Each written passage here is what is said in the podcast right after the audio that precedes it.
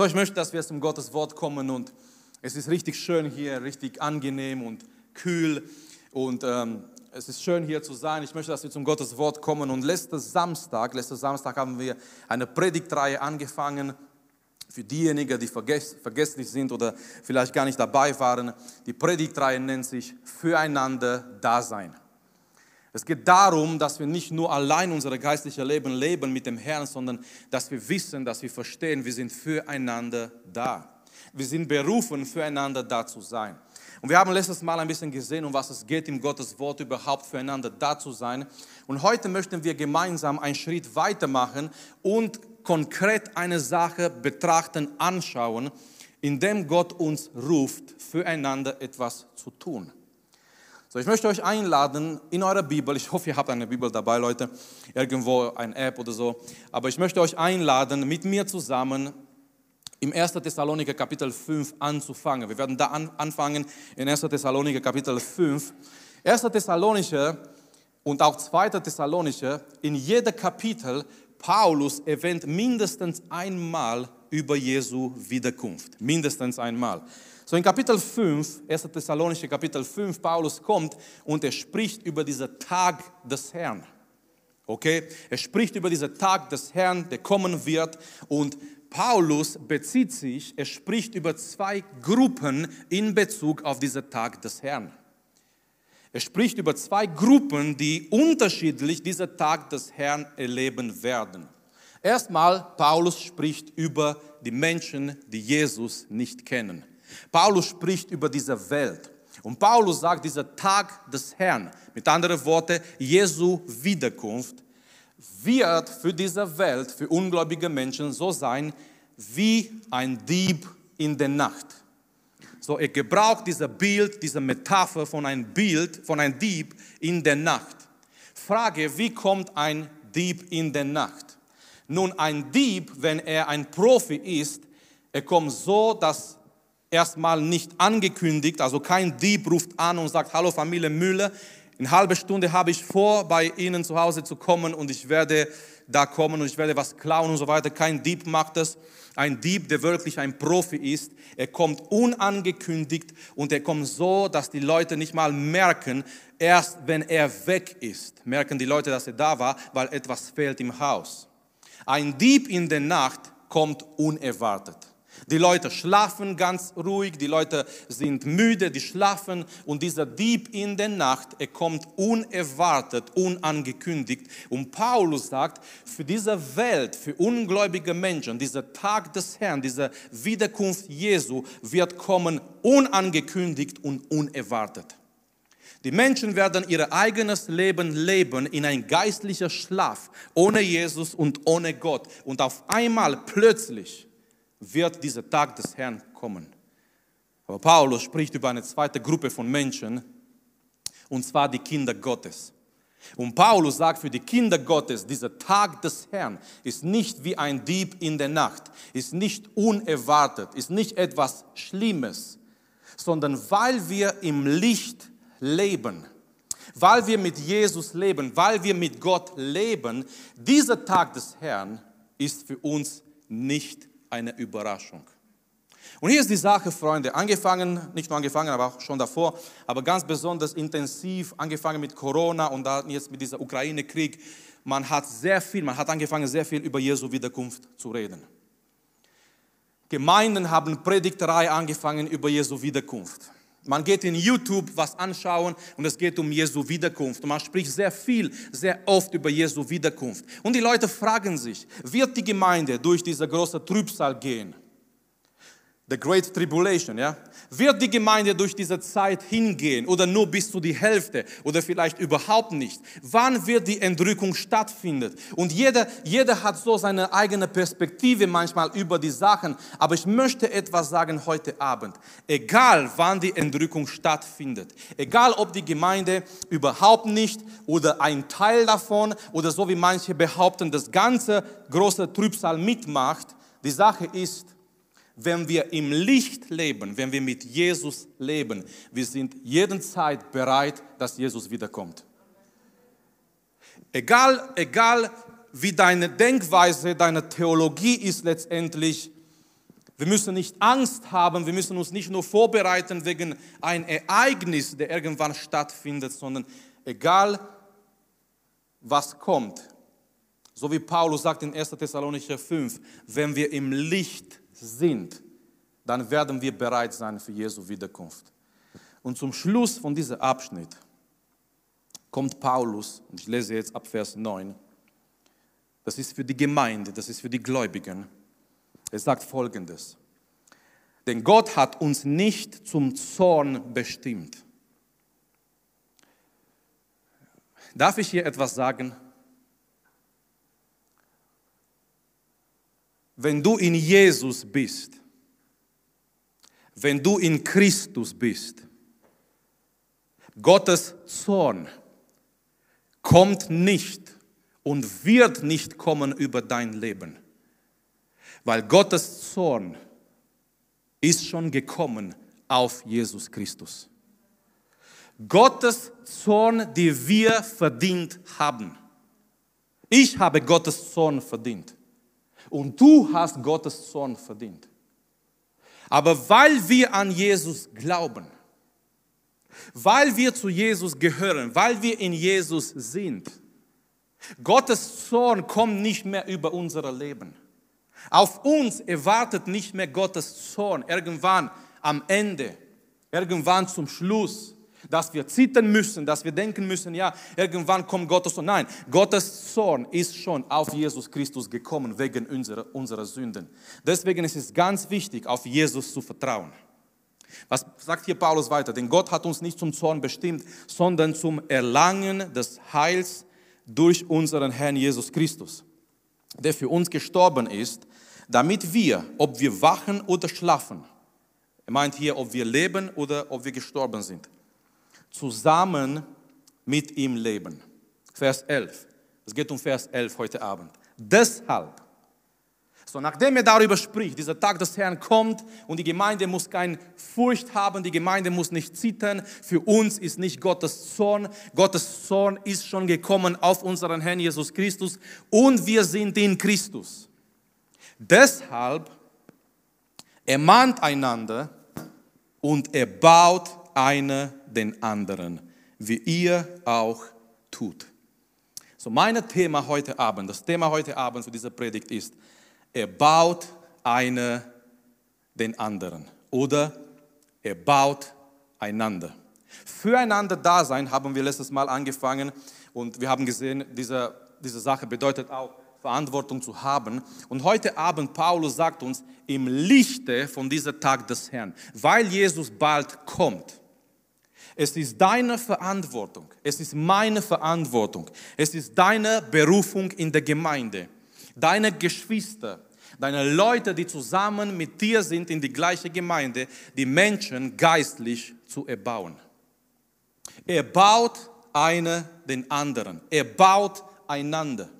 Es ist deine Berufung, es ist deine Verantwortung, nicht nur in die Gemeinde zu kommen, nicht nur zu empfangen, es ist schön, wenn wir kommen und wenn wir etwas empfangen vom, vom Herrn, von denjenigen, die hier vorne dienen, von unseren Geschwistern. Aber es ist deine Verantwortung und deine Berufung, nicht nur zu empfangen, sondern auch etwas weiterzugeben. Du und ich, wir sind verantwortlich, dass die anderen geistlich weiterkommen, dass die vorwärts kommen. Er baut einander. Er baut einander, hier in Vers 11. Ich möchte euch sagen, dieses Wort in Griechisch, weil was Paulus hier gebraucht, er baut einander, er baut einer den anderen. Dieses Wort in Griechisch übersetzt bedeutet konkret eine Mauer oder ein Haus zu bauen. So, es war wirklich ein sehr technisches Wort. Paulus bringt hier nicht irgendwie etwas Philosophisches oder nein, Paulus gebraucht ein Wort aus Griechisch, was wirklich bedeutet, ein Mauer oder ein Haus zu bauen. Und oft haben wir bestimmt diesen Ausdruck gehört, Gemeinde bauen. Habt ihr das schon mal gehört? Wir wollen Gemeinde bauen. Was bedeutet das konkret? Gemeinde bauen. Gemeinde bauen, es geht nicht um, um diese Wände, es geht nicht um diese Gebäude, die wir hier haben, Freunde, es geht um das Geistliche. Gemeinde zu bauen bedeutet, die anderen geistlich zu erbauen. Genau wie, wie wenn man ein, ein Mauer baut oder ein Haus. Man fängt von, von ganz unten. Man fängt klein an. Das geschieht nicht über Nacht, dass eine Mauer, ein Haus gebaut wird, sondern Stück für Stück, Schritt für Schritt. Man nimmt sich Zeit, man, man investiert seine Kraft, seine Energie und man baut an diese Mauer und man baut an dieses Haus. Und Paulus sagt hier, er baut einander. Das bedeutet, ich nehme mir Zeit und Kraft und Energie und durch mein Leben und durch mich, Gott erbaut die anderen Menschen, die mit mir da sind, in die gleiche Gemeinde. So, es ist meine und deine Verantwortung. Es ist meine und deine Berufung, deine Geschwister, meine Geschwister geistlich zu erbauen. Etwas dazu beizutragen, dass ich meine Geschwister geistlich erbauen kann. Nun, wie machen wir das konkret? Kommen wir konkret zu der Botschaft. Wie machen wir das konkret? Um etwas zu bauen, man braucht was? Was braucht man, um etwas zu bauen? Wer weiß das? Was? Steine oder was noch? Werkzeuge, genau. Werkzeuge. Okay? Um etwas zu bauen, man braucht Werkzeuge. Man kann nicht bauen ohne Werkzeuge. Selbst wenn man Geld hat oder die Steine hat oder irgendwas, das ganze Material, du brauchst die Werkzeuge. Und Gott gibt uns in sein Wort einige Werkzeuge, die wir gebrauchen können, um unsere Geschwister zu erbauen. Und ich möchte euch mitnehmen für die nächsten Minuten ich möchte euch mitnehmen durch einige Werkzeuge, die wir haben als Christen, indem wir die anderen geistlich erbauen können. Indem wir genau das tun können, was Paulus uns hier sagt in 1. Thessaloniker 5 mit 11. Er baut einander. Eine erbaue den anderen. Genauso wie ihr das auch tut. Werkzeug Nummer eins. Unser Beispiel. Oder unser Vorbild. Und bitte passt hier auf. Das bedeutet nicht, dass wir perfekt sind und die anderen schauen zu uns und wir leben ein perfektes Leben. Nein. Ich möchte erklären, was ich damit meine, aber ich glaube, unser Beispiel in die Gemeinde, unser Beispiel in die Gemeinschaft miteinander kann ein sehr starkes Werkzeug sein, um anderen geistlich zu erbauen. Was ich damit meine ist, wir leben unsere Beziehung mit Gott nicht isoliert, sondern andere schauen uns an. Und darf ich hier, darf ich hier zu den älteren Jugendlichen sprechen? Was für ein Oxymoron, oder? Ein Paradox. Ältere Jugendliche. Marius, wie kannst du sowas behaupten? Aber darf ich heute Abend ein bisschen zu den älteren Jugendlichen sprechen? So wie Rafi gesagt hat, und das ist eine sehr positive Sache, unsere Jugend hat sich verändert. Es gibt fast jeden Samstag neue Gesichter. Und das ist wunderbar. Amen, das ist schön. Und hier ist die Sache, wenn Jüngere in die Jugend kommen, die schauen die Älteren an, die älteren Jugendliche, die schon da sind. Die schauen die Älteren an, wie sie beten, wie sie Gott anbeten. Und nehmen wir an, nehmen wir an, du kommst in die Jugend und du hast hinter dir eine sehr schwierige Woche gehabt. Du bist durch eine schwierige Woche gegangen, etwas ist geschehen in dein Leben, die Sachen sind nicht so gelaufen, wie du dir vorgestellt hast und du kommst in die Jugend und manche aus der Jugend, die wissen über deine schlechte Woche. Und du bist hier und trotzdem, du betest Gott an. Und du bist hier und trotz einer schlechten Woche, du erhebst deine Hände in Anbetung, du betest zu Gott, du hast eine wunderbare Verbindung mit Gott. Hier ist die Sache. Du lebst deine Beziehung mit Gott nicht isoliert. Es werden andere Menschen da sein, die dich anschauen, die dich beobachten. Und die werden wissen, du hast eine schlechte Woche hinter dir gehabt und trotzdem du gibst Gott die Ehre. Und trotz du, du betest Gott an, du erhebst deine Hände, du singst zu dem Herrn.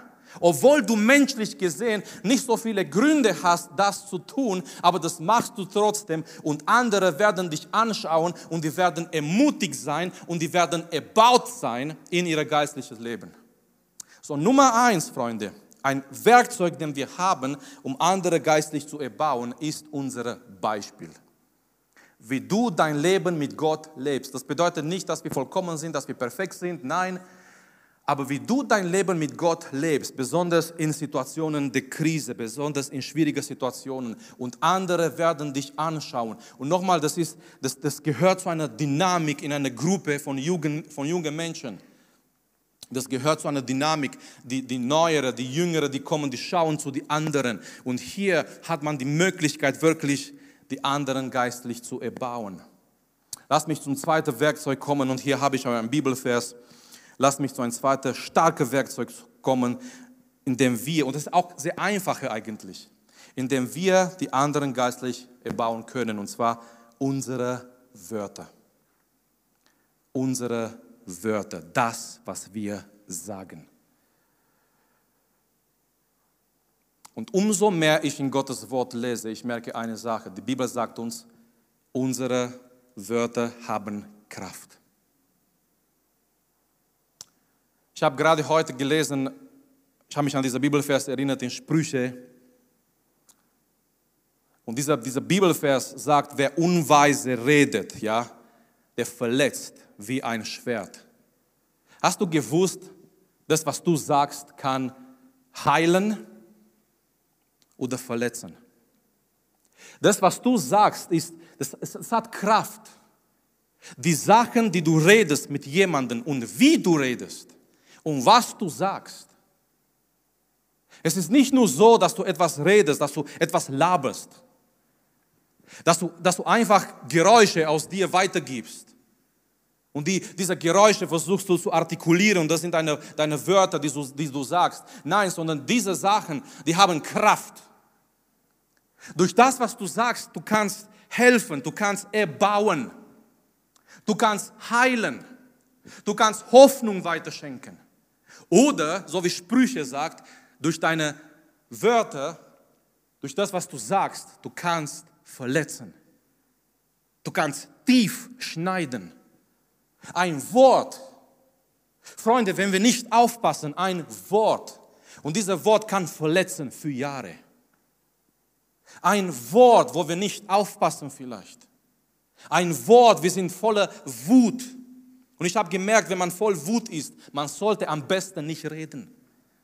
Man sollte irgendwo gehen in eine Kammer oder unter eine kalte Dusche. Amen. Wenn man voller Wut ist, man sollte irgendwo hingehen und am besten kein Wort sagen in dem Moment, weil es kommt raus etwas, was du bereust danach. Aber es wurde schon gesagt und diese Wörter können verletzen. Und schau mal, was Paulus hier sagt in Epheserbrief im Kapitel 4 im Vers 29. Kein böses Wort darf über eure Lippen kommen. Kein böses Wort. Und hier ist alles drin. Keine schlechte Witze. Und glaub mir, diejenigen, die mich kennen, ich bin nicht gegen gute Witze. Aber keine schlechte Witze, keine perverse Witze, keine, keine Beleidigungen, keine Verletzungen durch unsere Wörter. Kein böses Wort darf über eure Lippen kommen. Vielmehr soll das, was ihr sagt, gut, angemessen und hilfreich sein. Dann werden eure Worte denen, an die sie gerichtet sind, wohl tun. Andere Übersetzung sagt es, dann werden eure Worte denen, an die sie gerichtet sind, Gottes Gnade vermitteln. Und als ich das gelesen habe, ich dachte, wow, wir reden manchmal über die Gnade Gottes und wir sagen, die Gnade Gottes kommt durch Jesu, durch sein Kreuz, durch den Heiligen Geist. Aber hier sagt Paulus, wir vermitteln die Gnade Gottes zwischen uns durch das, was wir reden. Ist dir das bewusst heute Abend? Ist mir das bewusst, wir vermitteln die Gnade Gottes zwischen uns, zueinander, durch das, was wir reden. Und er sagt hier, äh, wir sollen kein böses Wort sagen, sondern gute Worte, angemessen, die, die, die wohltun, die anderen erbauen.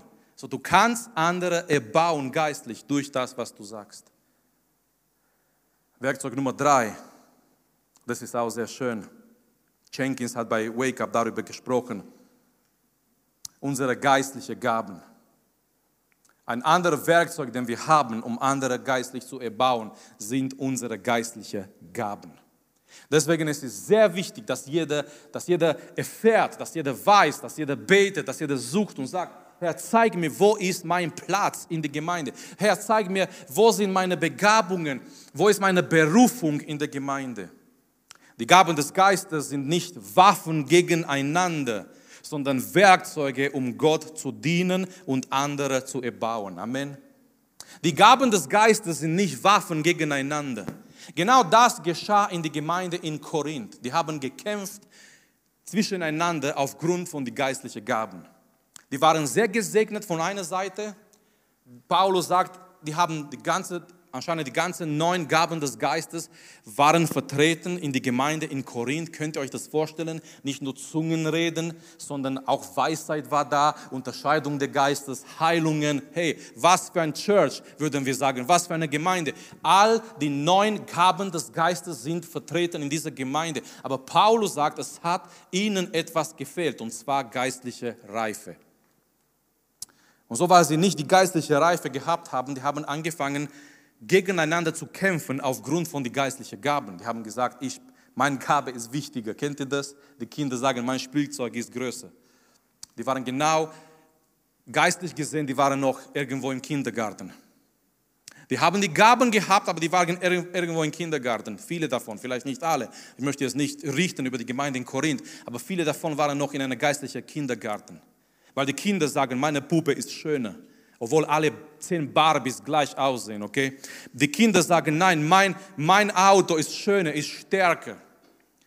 Und die haben gekämpft in die Gemeinde und die haben gesagt, meine Gabe ist besser, ich kann in Zungen reden. Dann ist der Nächste gekommen und hat gesagt, ach was, das kannst du vergessen, ich kann Zungen auslegen. Und dann ist der andere gekommen und hat gesagt, das könnt ihr vergessen, ich bete für Kranke und die werden geheilt. Wart mal am Sonntag, wenn wir Leute nach vorne rufen und ich werde für Kranke beten und die werden geheilt. Und dann ist der Nächste gekommen und dann ist der Nächste gekommen. Und statt dass sie, dass sie dienen, die haben gegeneinander gekämpft mit ihren geistlichen Gaben. Und Freunde, das ist nicht 2000 Jahre weit weg in Korinth, das existiert in manchen Gemeinden heutzutage. Oh, ich kann besser singen. Also nicht ich, ist ein Beispiel. Ich kann besser predigen. Ich kann besser Einleitung machen. Wenn ich Gott diene, dann ist die ganze Gemeinde in dieser Feuer des Geistes. Wenn ich das mache, meine Gabe ist besonders und das und das und das. Aber wir haben vergessen, oder Menschen haben vergessen, diese Gaben des Geistes sind nicht Waffen oder Spielzeuge, sondern es sind Werkzeuge, dass wir andere geistlich erbauen. So, wenn ich Gott diene mit meiner geistlichen Gabe, was mache ich? Ich baue anderen geistlich an. Wenn du Gott dienst mit deiner geistlichen Gabe, egal in welchem Bereich, da wo Gott dich berufen hat. Ich habe gemerkt, wenn Menschen Gott dienen wollen, ohne ihre geistliche Gabe zu entdecken, Menschen werden nicht erbaut. Wenn Menschen Gott dienen wollen, aber ohne ihre geistliche Gabe zu entdecken, die machen oft, es läuft oft schief und die Gemeinde wird nicht erbaut. Die Gemeinde wird erst erbaut, wenn jeder Gott dient mit seiner geistlichen Gabe. Und hier möchte ich etwas lesen. 1. Korinther Kapitel 14, Vers 12 und dann Vers 26. Was folgt daraus im Hinblick auf euch? Ich weiß, wie eifrig ihr euch um die Gaben bemüht, die uns durch Gottes Geist gegeben werden. Aber dabei muss es euer Ziel sein, vor allem die Gaben zu bekommen, die eine Hilfe für die ganze Gemeinde sind. So Paulus sagt, hey, nicht du bist im Zentrum, sondern die Gemeinde. Vers 26, was ergibt sich aus dem, aus dem alle, allem für eure Zusammenkünfte, Geschwister? Es spricht, wenn die zusammenkommen. Es steht jedem frei, etwas beizutragen. Ich liebe dieses Wort. Es steht jedem frei, etwas beizutragen. Ein Lied oder eine Lehre oder eine Botschaft, die Gott ihm offenbart hat oder ein Gebet in einer von Gott eingegebener Sprache oder dessen Wiedergabe in verständliche, verständliche Worten. Aber jedem soll es darum gehen, dass alle einen Gewinn für ihren Glauben haben. So Paulus sagt, jeder kann im Gottesdienst etwas beitragen. Ein Lied, ein Gebet, ein Wort, eine Ermutigung, irgendetwas, was Gott dir gegeben hat. Hey, wenn Gott dir gute Stimme gegeben hat, dann sing ein Lied für den Herrn. Wenn Gott dir die Gabe gegeben hat, Leute zu ermutigen, dann ermutige in die Einleitung. Wenn Gott dir eine Gabe gegeben hat, das Wort auszulegen, zu erklären, dann mach das. Aber Paulus sagt, das Ganze wird gemacht, damit die Gemeinde erbaut wird.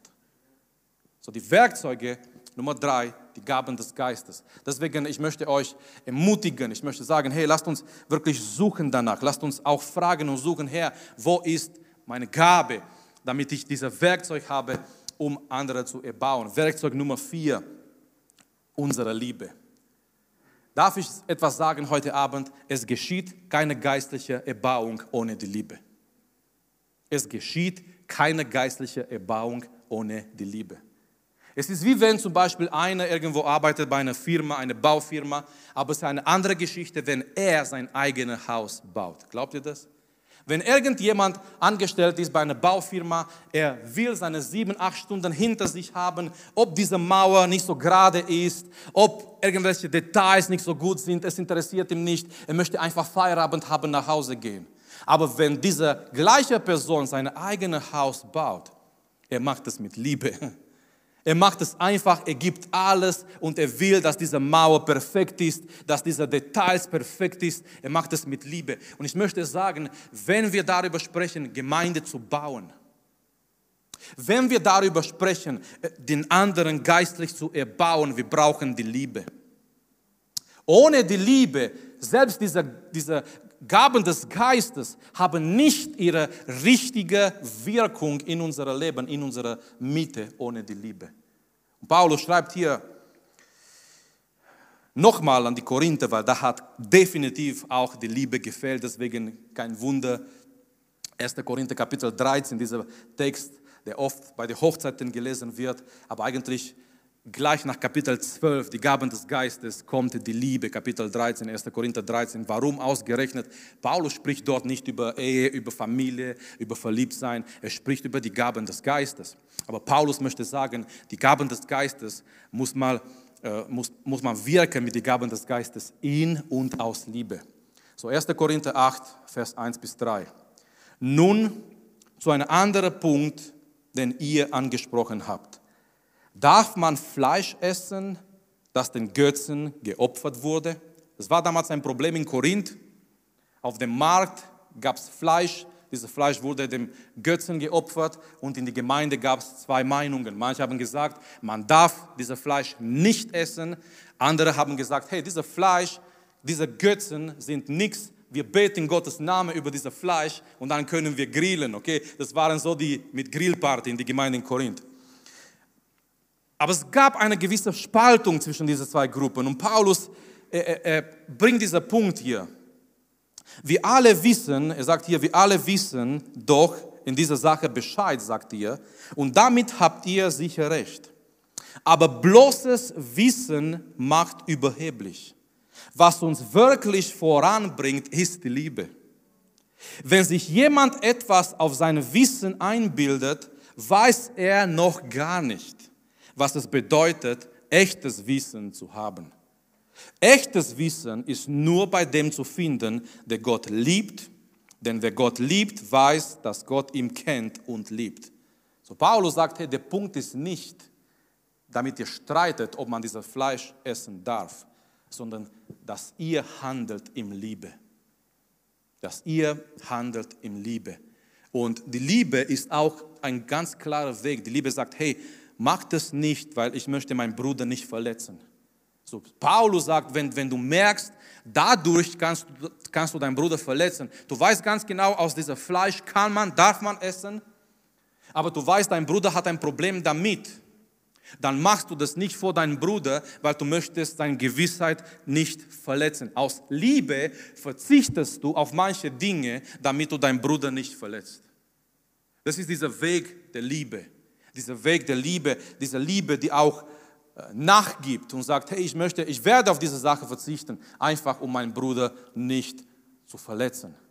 Darum geht es in diesem Abschnitt. Und nochmal, die Liebe ist auch ein Werkzeug, wie wir die anderen erbauen können.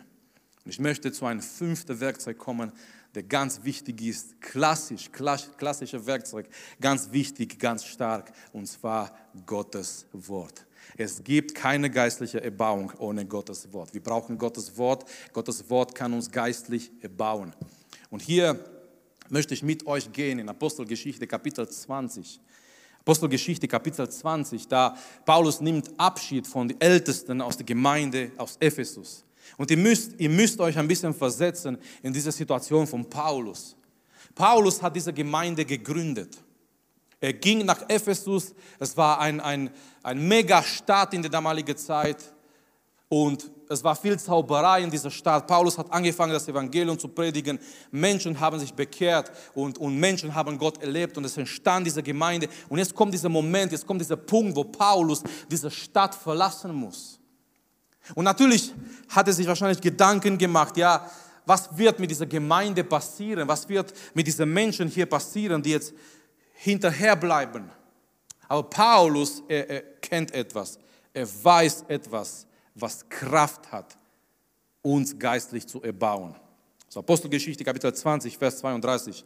Und nun vertraue ich euch Gott und der Botschaft von seiner Gnade an. Das ist sein Wort, das ist das Evangelium.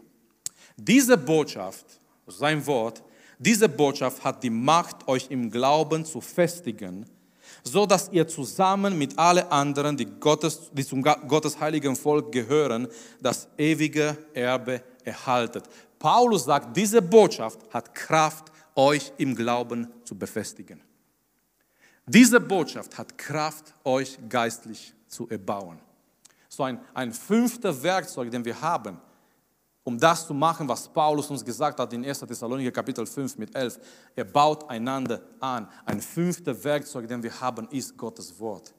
Erstmal möchte ich sagen, wir erbauen uns geistlich, wenn wir uns mit Gottes Wort beschäftigen. Deswegen, manche fragen oder manche sagen, warum soll ich die Bibel lesen? Ach, das ist doch langweilig und ja, warum soll ich mir Zeit nehmen und zu Hause noch die Bibel lesen? Ich bin so beschäftigt und ich bin da und da unterwegs, ich habe meine Termine und jetzt soll ich noch die Bibel lesen. Warum soll ich die Bibel lesen?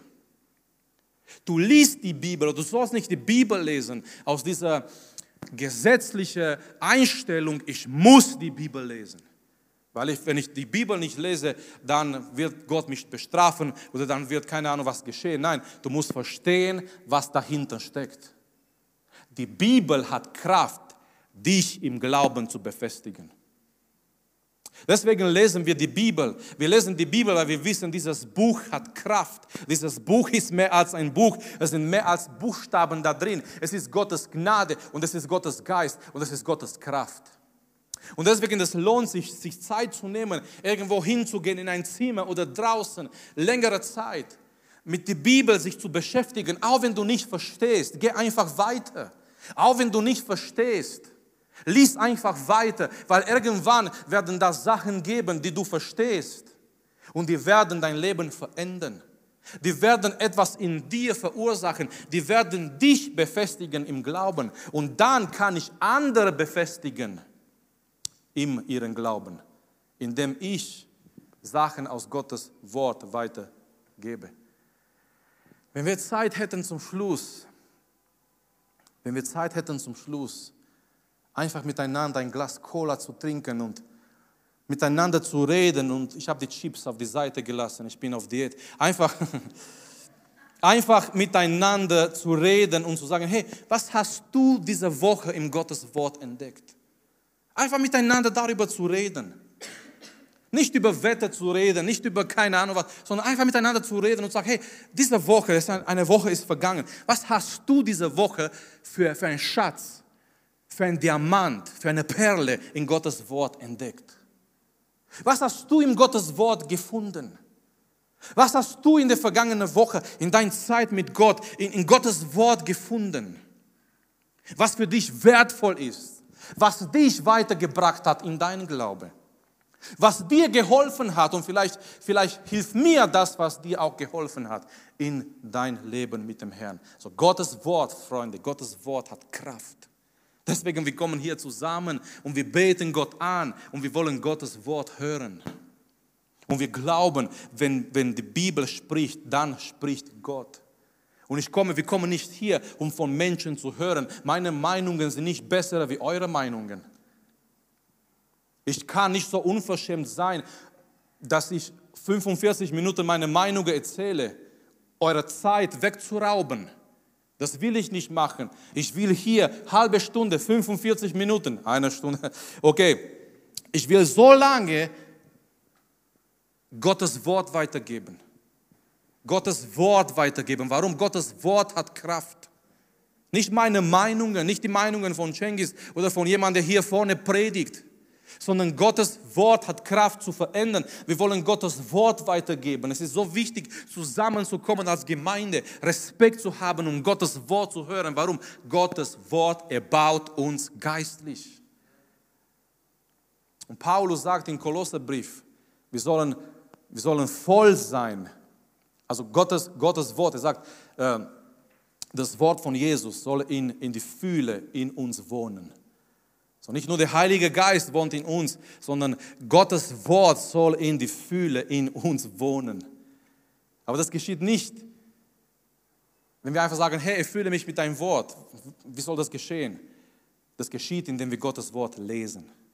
Ich lese Gottes Wort und ich lese Gottes Wort und ich mache mir Gedanken über Gottes Wort und ich verinnere Gottes Wort und ich denke nach.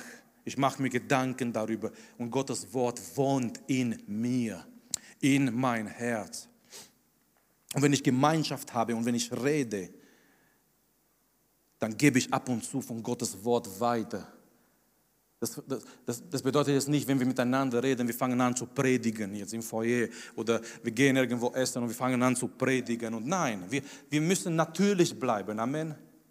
Wir müssen nicht irgendwie hier ein Gesicht haben und draußen. Nein, wir bleiben natürlich. Aber indem wir miteinander reden, immer wieder und immer wieder, soll Gottes Wort da sein, weil Gottes Wort erbaut uns geistlich. So Paulus sagt, weil Jesus bald kommt, weil Jesus bald kommt. Und Mann, das hat er vor 2000 Jahren gesagt. Und wenn diese, dieses Wort damals eine Realität war, wie viel mehr ist dieses Wort eine Realität heute? Jesus kommt bald. Und weil Jesus bald kommt, lasst uns einander erbauen. Einander erbauen. Das ist das echte Bodybuilding. Weil Body ist Jesu Leib, Building, versteht ihr? Es geht darum, die Gemeinde geistlich zu bauen. Ich wollte immer Body, Bodybuilding machen. Jetzt hast du die Möglichkeit, die Gemeinde geistlich zu erbauen. Hast du die Möglichkeit, andere in ihrem Glauben zu erbauen. Wie hier sind fünf, fünf Werkzeuge und ich bin mir sicher, es gibt noch andere in Gottes Wort. Ich wollte aber nicht ewig predigen. Amen. Wie kann ich, wie kann ich andere geistlich erbauen? Durch dein Beispiel. Pass auf, andere schauen zu dir, schauen auf dich. Du bist nicht perfekt, aber lebe dein Leben mit dem Herrn. Es ist wichtig. Zweites Werkzeug, das, was du sagst, deine Wörter, das, was du weiter sagst.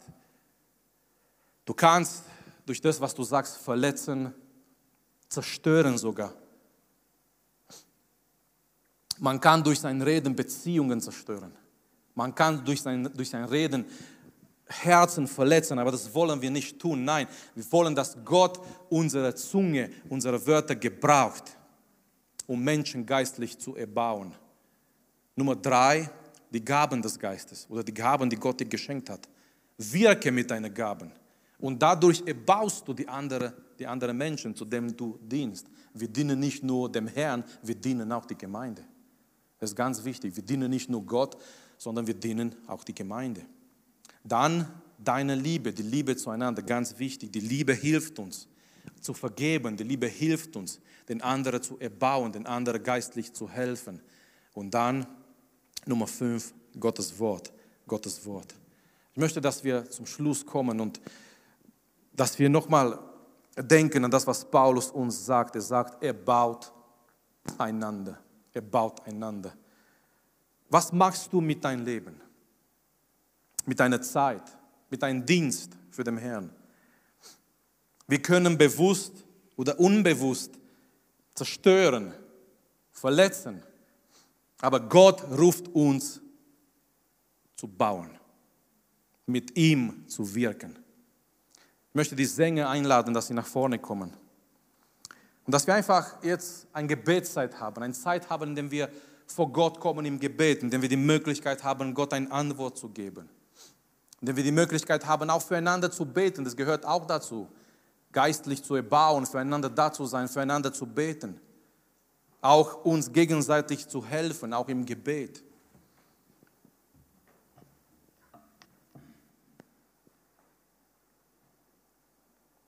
Ich möchte fragen jetzt zum Schluss. Und ihr müsst nicht die Hände erheben, aber beantworte für dich diese Fragen. Wer braucht überhaupt Erbauung?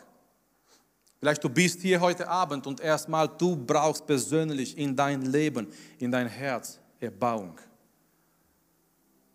Und das Schöne ist, Gott ist hier, um uns auch geistlich zu erbauen. In seiner Gegenwart ist immer neuer Mut da. Selbst wenn wir das vermasselt haben. Gott lässt uns nicht nur mit einer negativen Botschaft. Er gibt uns immer Mut. Ich sehe die Leute in der Heiligen Schrift, die Fehler gemacht haben, aber Gott gab ihnen immer eine Botschaft. Ich sehe einen Elia, der einfach wegrennt und er sagt, Herr, ich möchte sterben. Aber Gott sagt nicht, okay, ich werde mir einen anderen Prophet suchen, Gott sagt nicht zu Jona, der einfach ungehorsam wurde, Gott sagt nicht, ich werde, ich werde dich hingehen lassen, da wo du hingehen möchtest. Ich werde mir einen anderen Prophet suchen. Nein, sondern Gott, er geht nach. Er begegnet diesen Menschen. Gott zeigt ihnen ihre Fehler, aber zum Schluss, Gott schenkt ihnen Hoffnung. Ich sehe die sieben Gemeinden in der Offenbarung. Nur zwei davon waren wirklich gut, die anderen haben Fehler gemacht. Und doch bei jeder Gemeinde, nachdem er sich vorstellt, Jesus, er bringt immer etwas Positives über die Gemeinde. Dann kommt er mit die negative Botschaft. Hey, pass mal auf. Hier, hier fehlt etwas in dein Leben. Hier stimmt was, etwas nicht in dein Leben. Und zum Schluss, er kommt wieder mit Ermutigung. Es ist wie ein Sandwich. Wie ein heiliger Sandwich. Er kommt mit einer positiven Botschaft. Er lobt die Gemeinde in Ephesus. Die Gemeinde in Sardes, er lobt, die, die dort waren und die, haben, die sind nicht schmutzig geworden. Dann kommt er mit der negativen Botschaft, es fehlt dir etwas. Du bist lauwarm geworden, Laodicea. Und zum Schluss kommt er nochmal mit Ermutigung zum Schluss ergibt diese Gemeinden wieder Hoffnung, weil ich möchte sagen, unser Gott ist ein Gott des Hoffnungs. Unser Gott ist ein Gott, der Leben schenkt. Unser Gott ist ein Gott, der dich erbauen möchte, der dich ermutigen möchte heute Abend. So, wenn du hier bist heute Abend und du sagst, ich brauche Erbauung, dann bist du an der richtigen Ort in Gottes Gegenwart, weil er möchte dich erbauen heute Abend durch seine Gegenwart. Aber auf der anderen Seite, wer ist hier, der sagt, ich möchte ab heute mehr anderen erbauen? Nicht nur ich selbst, dass ich erbaut bin, sondern ich möchte ab heute andere Menschen erbauen. Ich möchte mehr Leute aus der Jugend erbauen. Ich möchte Leute aus der Gemeinde mehr erbauen durch, durch meine geistlichen Gaben, durch meine Liebe, durch Gottes Wort, durch meine Gespräche, durch, durch mein Leben, einfach durch, durch alles, was ich bin, durch mein Dasein in der Gemeinde, die Art und Weise, wie ich mich verhalte mit jüngeren Menschen, mit älteren Geschwistern, mit neuen Leuten, die kommen in der Gemeinde.